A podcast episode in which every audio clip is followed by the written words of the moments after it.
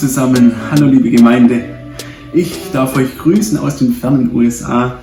Ähm, ich bin geschäftlich unterwegs und hocke jetzt hier gerade in meinem Hotelzimmer und dachte, ich nutze die Chance, den Input zu machen für den Sonntag. Und cool, dass ihr am Start seid, dass ihr reingeschaltet habt und lasst uns unsere Herzen öffnen für Gottes Reden. Ja, das Thema, um das es sich heute handelt, sind Worte, die mich die letzten Wochen immer wieder begleitet haben. Und die sind uns allen sehr gut bekannt, denn es sind die Zeilen aus dem Vater Unser. Wie ihr ja wisst, äh, geht es los mit Vater Unser im Himmel. Geheiligt werde dein Name. Und dann kommt eben dein Reich komme und dein Wille geschehe. Was für zwei krasse und wichtige Aussagen, die wahrscheinlich die häufigst gebeteten Aussagen der Christen weltweit sind, ähm, lokal und auch wahrscheinlich über alle Zeit äh, seit es äh, das Christentum gibt. Und es ist schon spannend, denn als Jesus öffentlich aufgetreten ist, da hat er ja auch jetzt nicht immer erzählt, ja, und äh, ich bin jetzt der Sohn Gottes und ähm, ich komme jetzt vom Himmel herab, sondern er hat immer vom Reich Gottes erzählt. Er hat immer gesagt, ähm, das Reich Gottes verkündigt, das jetzt angebrochen ist. Und ich habe geschaut, ähm, tatsächlich wird von dem Reich Gottes oder auch das Reich der Himmel, das Himmelreich, 122 ähm, Mal im Neuen Testament gesprochen. Also richtig oft und deswegen auch ein guter Grund, sich mal wieder mit diesem Thema näher zu beschäftigen. Was bedeutet es eigentlich das Reich Gottes? Was hat Jesus verkündet und was bedeutet es auch ganz praktisch für uns heute? Und ihr seht, ich habe äh, ein bisschen Multimedia dabei, um das auch ein bisschen zu veranschaulichen. Das hilft dann doch oft. Ähm, genau, Jesus ähm, der kam auf die Erde und es gab eine spannende Szene, kurz bevor er hingerichtet wurde, nämlich mit Pilatus, wo Pilatus fragt, Jesus, bist du denn der König der Juden? Jesus sagt, ja. Und dann sagt er aber dazu noch, aber mein Königreich ist nicht von dieser Welt. Und deswegen kann es auch keiner wegnehmen. Selbst wenn er mich umbringt, ich bin dennoch König. Und das war krass. Pilatus hat es auch glaube nicht ganz verstanden, was er damit meint aber zumindest hat er erkannt, dass er wirklich der König der Juden ist. Und so können wir ganz anfangen, äh, simpel anfangen mit der, mit der Unterscheidung. Es gibt einmal die Erde, die Welt mit ihren weltlichen Königreichen und es gibt eben das Königreich des Himmels oder des Himmelreichs, so können wir es auch nennen. Und als Jesus angefangen hat, über dieses Himmelreich zu reden, da wurden die Juden ganz schnell hellhörig, weil die dachten sich, oh, ah, Königreich, neues Königreich, König, cool, endlich Messias, der befreit uns von den Römern. Der macht mal groß einen auf König und dann zeigen wir es allen. Und im Laufe der Predigten, die da Jesus und den Gleichnissen hier gebracht hat, hat sich das irgendwie für viele ganz komisch plötzlich angehört, denn alles, was er sagte, hat, war so entgegengesetzt zu dem, wie man sich eigentlich einen König vorstellt, der gerade ein Königreich aufrichten will. Und es ist interessant, in Lukas 17, Vers 20 lesen wir zum Beispiel, man kann das Königreich nicht an äußeren Zeichen erkennen. Man kann es nicht in den typischen äußeren Zeichen erkennen. Denn es fängt ja schon an mit der Geburt von Jesus. Wir hatten es jetzt erst wieder an Weihnachten. Er wurde nicht als typischer König in einem Königshaus geboren. Nachher ist er in einer Schreinerfamilie aufgewachsen in irgendeinem Provinzstädtchen namens Nazareth äh, am Rande des römischen Imperiums und dann auch später, ne, er dann auch in Jerusalem Einzug auf einem Esel. Also es war alles nicht wirklich königlich. Und das, was Jesus auch gesagt hat, er hat gesagt, hey, in meinem Königreich läuft so, wer der Größte unter euch sein will, sei der Diener aller. Wer der Größte unter euch sein wird, der soll allen anderen dienen. Und Jesus, dieser schöne Erzkönig, hat es perfekt vorgelebt. Dieses Prinzip, dieses Reich Gottes. Denn er hat sich zum Diener alle gemacht und später, wir werden es gleich sehen, sogar noch zu dem, der dann für alle Menschen starb. Es gibt einen Gegensatz, das ist definitiv zu erkennen. Es geht auch noch weiter, nämlich äh, in einem weiteren Bibelvers äh, lesen wir, wer das Reich Gottes nicht annimmt, wie ein Kind, kommt nicht hinein. Ja, krass, ne? Man möchte ja meinen, es gibt ein neues Königreich und um da reinzukommen, ne, um den Pass zu bekommen, ist ja auch spannend, ne, wenn man irgendwie die, die Green Card will, in US-Staatsbürgerschaft oder wo auch immer, was man da alles leisten und vorzeigen muss, um da reinzukommen, ist ja enorm. Und dann können Sie sich das genauso vorstellen, Herr, um das Reich Gottes hineinzukommen. Wow, da muss aber einiges vorliegen. Da kommen nur die Besten der Besten rein, die mit dem besten Notendurchschnitt im idealsten Leben, die Heiligsten der Heiligen. Und dann sagt Jesus, nee, nee, nee, wer das nicht annimmt wie ein Kind, und was ist denn das Schöne an einem Kind? Das Kind hat gar nichts vorzuzeigen, das ist ein Kind. Das hat nicht eine Lebensgeschichte, wo es sagen kann, ich habe das gemacht und das und das und das, sondern es kann einfach nur sagen, danke, ich nehme an. Ne, ich meine, wenn ihr einem Kind schon mal was geschenkt habt, die Eltern unter euch oder die Geschwister, die, die denken nicht, oh, jetzt habe ich was geschenkt bekommen, oh nein, jetzt muss ich was zurückschenken, oh, was kann ich jetzt? Nee, es nimmt einfach an. Und genau so, diese Herzenseinstellung dürfen wir haben. Ganz wichtig, es ist nicht die Leistung, sondern der Glaube. Und so kommen wir natürlich dann zur Frage, ja gut, wie kommt man denn dann ins Himmelreich? Und hier, ihr erkennt es schon, ich habe mich ein bisschen orientiert an der Darstellung von Matthias Hansel am Anfang des Jahres. Matthias, falls du es liest, mega cool, mich hat es sehr inspiriert und danke nochmal dafür. Ja, der Weg, die Pforte ist eng, der Weg ist schmal ins Reich Gottes. Auch das lesen wir. Und wir wissen auch, was Jesus damit gemeint hat, denn es gibt nämlich nur einen Weg zum Vater, einen Weg ins Himmelreich und das ist Jesus Christus über das Kreuz. Deswegen hier symbolisch dargestellt, ne, der Weg, es gibt nur eine Stelle, einen Durchgang in dieses Königreich und das ist Jesus Christus. Dieser kleine Punkt, aber so wichtig, so wichtig. Und so lesen wir auch hier in Römer 10, Vers 9, wer mit dem Herzen glaubt und mit dem Mund bekennt, dass Jesus der Herr ist, der wird gerettet werden. Okay, also wer mit dem Herzen glaubt, mit dem Mund bekennt, der kommt hinein. Merkt euch die Bibelstelle, da komme ich gleich nachher nochmal drauf. Es äh, geht nämlich noch einen Schritt weiter ähm, es gab ein ganz, ein ganz spannendes Gespräch zwischen Jesus und Nikodemus.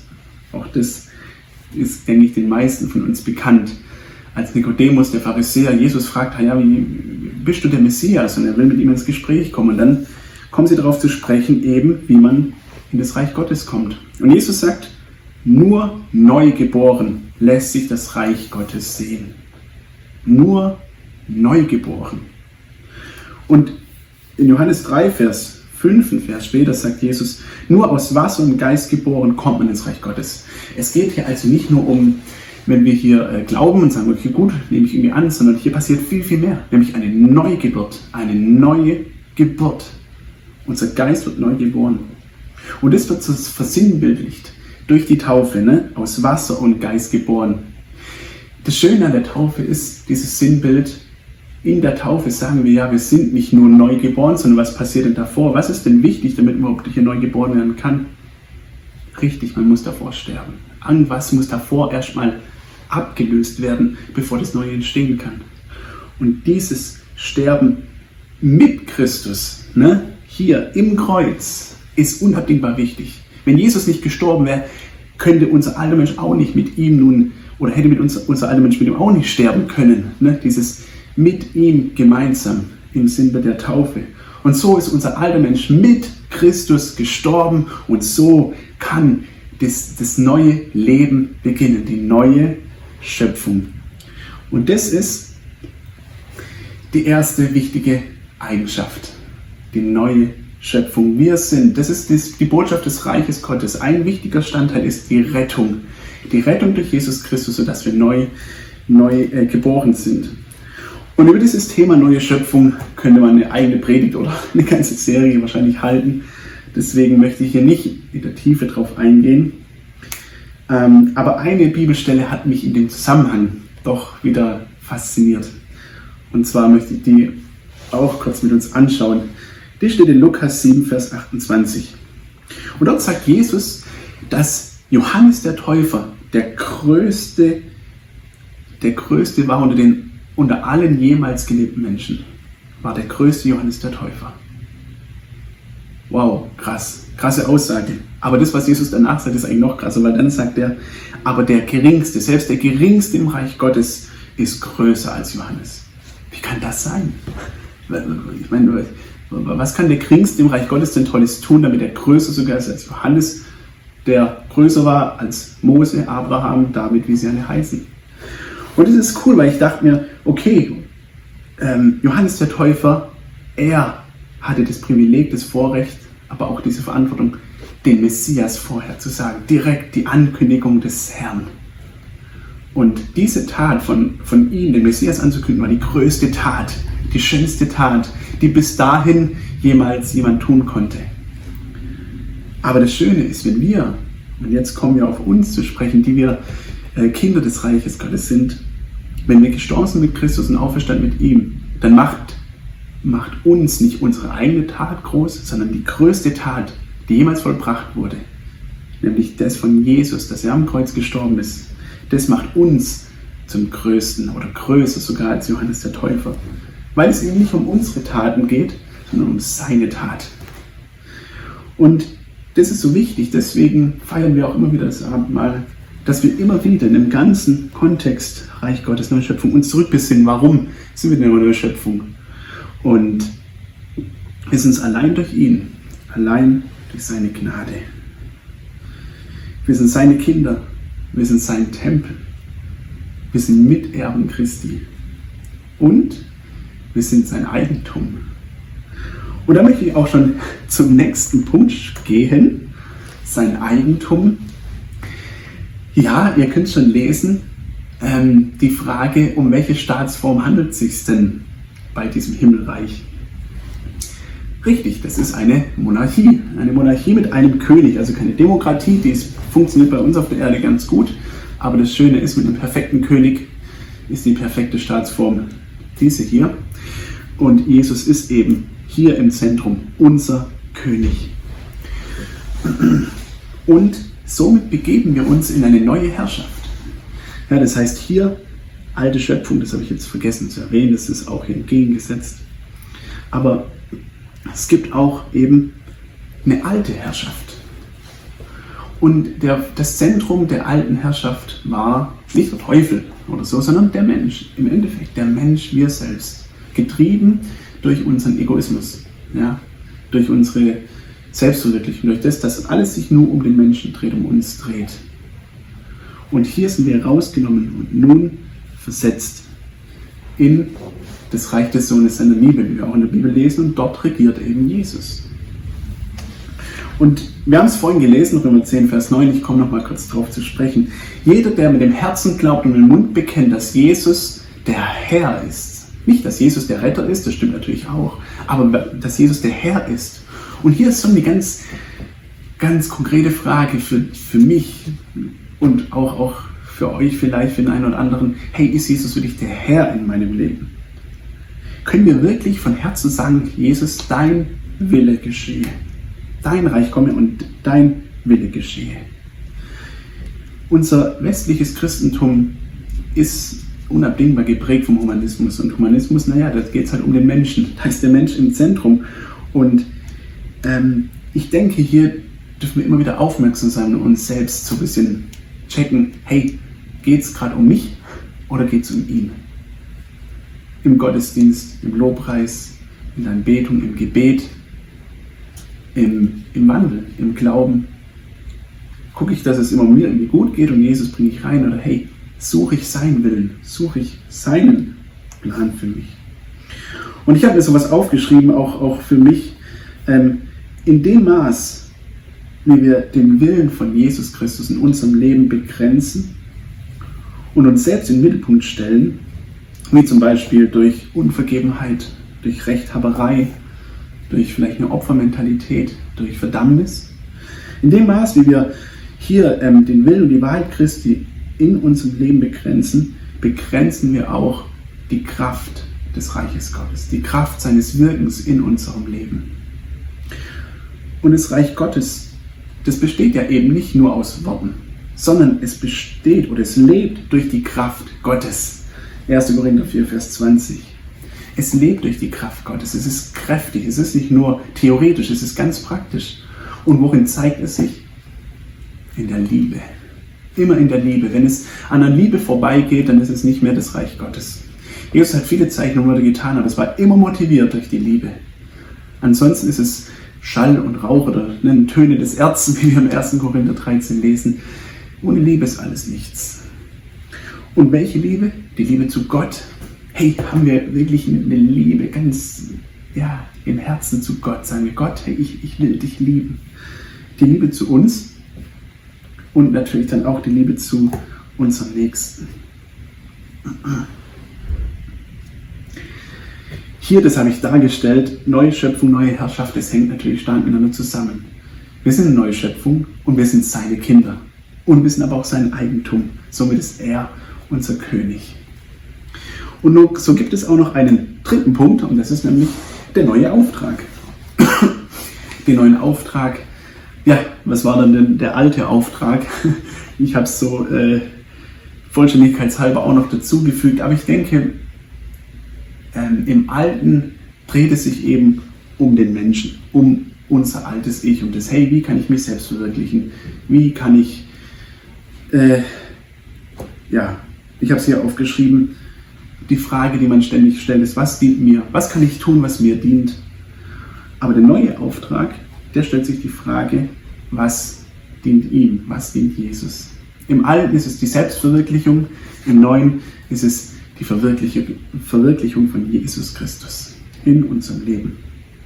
Und so hängt es alles wieder zusammen hier in einem Kreis. Und ja, der Auftrag, wir lesen es ja in Matthäus am Ende oder auch im Markus-Evangelium am Ende des Buches, wo Jesus sagt, geht hin in die ganze Welt und predigt das Evangelium der ganzen Schöpfung.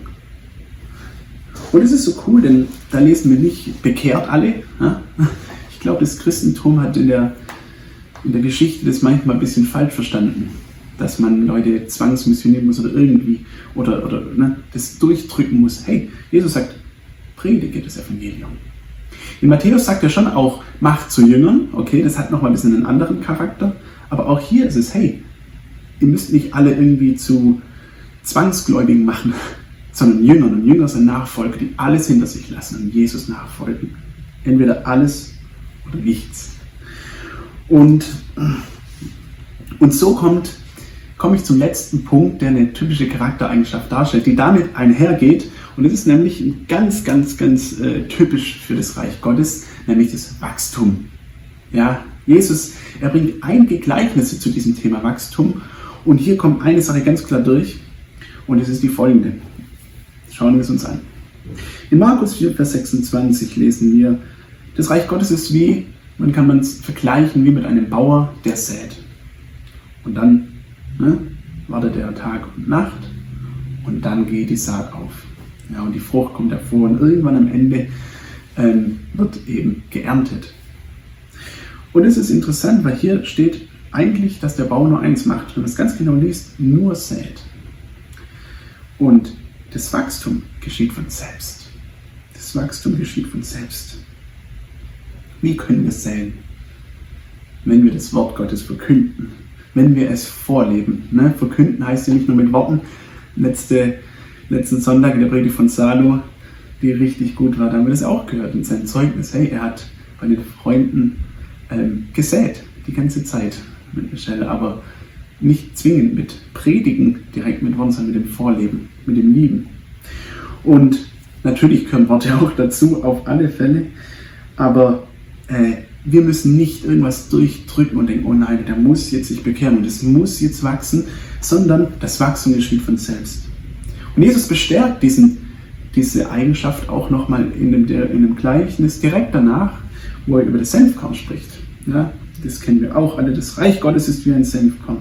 Am Anfang ist es klein, kleiner als alle anderen Samen, die es so gibt auf der Welt. Unscheinbar unbedeutend. Und dann kommt ein ganz wichtiger Punkt. Aber wenn es gesät ist, dann geht es auf. Und das fand ich so cool, wo ich wieder gelesen habe, wenn es gesät ist. Ich meine, das Samenkorn, ist klein und wenn es in der Schachtel bleibt oder irgendwo, dann wird es auch klein bleiben. Aber nur weil es klein ist, heißt nicht, dass es groß werden kann. Aber es wird erst groß, wenn wir es aussehen. Und das fand ich so cool. Und ermutigend für uns, halte nicht zurück. Denke nicht zu klein von dir, denke nicht zu klein von den guten Samen, die du säen kannst manchmal vergleichen wir uns mit anderen Leuten, die große Dinge sehen. Und es ist cool, wo man dann denkt, wow, was da geht in dem Leben einer Person. Aber weißt du, Gott hat dir Samen in die Hand gegeben. Und die kannst du säen. Und zwar Samen, die zu dir passen. Ja, und wo du weitergeben kannst. Aber säe. Bleibe nicht passiv. Werde aktiv. Ja, auch wenn wir es gehört haben mit den Verheißungen von Christine, lasst, Christine, lasst uns nicht passiv bleiben, sondern aktiv werden. Und es predigt zu uns allen, auch, auch zu mir. Definitiv. Ja, und so schenkt eben Gott das Wachstum. Auch übrigens in dir. Ne? Wachstum ist nicht nur, dass jetzt neue Leute Christen werden, sondern auch in dir selbst, in mir selbst. Hier ähm, habe ich auch ein spannendes Buch gelesen. Ähm, in dem ein Zitat drin steht. Und zwar er spricht, spricht die Person über die Heiligung. Und Heiligung verstehen wir als Jesus ähnlicher werden. Und manchmal denken wir, oh je, okay, jetzt bin ich, jetzt habe ich mich bekehrt und jetzt muss ich mich anstrengen, Jesus immer ähnlicher zu werden. Und durch gute Taten, durch gute Angewohnheiten, durch irgendwelche ja, Dienst, den ich tue. Und ich glaube, Heiligung ist das nicht. Denn hier versuchen wir eben selbst das Wachstum hervorzubringen. Aber Gott schenkt das Wachstum. Und worin schenkt er es? Und ich, das fand ich so cool, wie er gesagt hat, Heiligung ist die immer wiederkehrende Annahme seiner Liebe. Und da sagt er, wir werden dem ähnlich, was wir lieben. Wow, wir werden dem ähnlich, was wir lieben. Und das ist Heiligung, immer wieder neu auf seine Liebe zu schauen. Immer wieder neu seine Liebe anzunehmen. Ich möchte uns ermutigen, dass wir alles mal loslassen und uns von ihm lieben lassen. Lass alles los. Alles, was du so tust tagtäglich und die Verantwortung und die Verpflichtungen. Du denkst, oh hier muss ich das und das und hier und dort und den Dienst und hier noch für die Leute beten und was weiß ich. Lass mal alles los und lass die von ihm lieben. Das ist, glaube ich, so wichtig, immer wieder zurückzukommen. Ich sehe das, immer wieder zurückzukommen zu diesem Punkt. Und dann, gefüllt durch seine Liebe, können wir es weitergeben. Ich möchte nun abschließen noch mit einem der letzten Vers, der, der mir kam noch heute Morgen und der mich angesprochen hat. Äh, der steht in 1. Johannes 4, ähm, 5, Vers 4. So. Denn alles, was aus Gott geboren ist, überwindet die Welt. Und dies ist der Sieg, der die Welt überwunden hat, unser Glaube. Wir sind aus Gott geboren, haben wir gehört. Und wir haben die Welt überwunden. Wir sind von, der, von dieser Seite in diese übergegangen durch die Neugeburt. Und dies ist der Sieg, der die Welt überwunden hat, unser Glaube. Und ich möchte uns ermutigen, wenn du vor Herausforderungen stehst oder irgendwas oder Dinge gerade einfach in deinem Leben sind, hey, im Sieg oder im Glauben, im Glauben an ihn hast du überwunden. Hast du überwunden. Und das ist so cool. Jesus hat überwunden. Er hat die Welt überwunden. Er hat es vollbracht. Das Werk ist getan. Und deswegen, verbunden mit ihm, können wir eben auch überwinden. Diese Ermutigung zum Abschluss. Und so möchte ich enden mit dem, mit dem Gebet, das er dann abschließt. Denn dein ist das Reich und die Kraft und die Herrlichkeit in Ewigkeit. Amen. Ich wünsche euch einen richtig schönen Sonntag, auch noch eine gute Zeit und gute Gespräche. Ihr seid gesegnet. In seinem Namen. Ciao.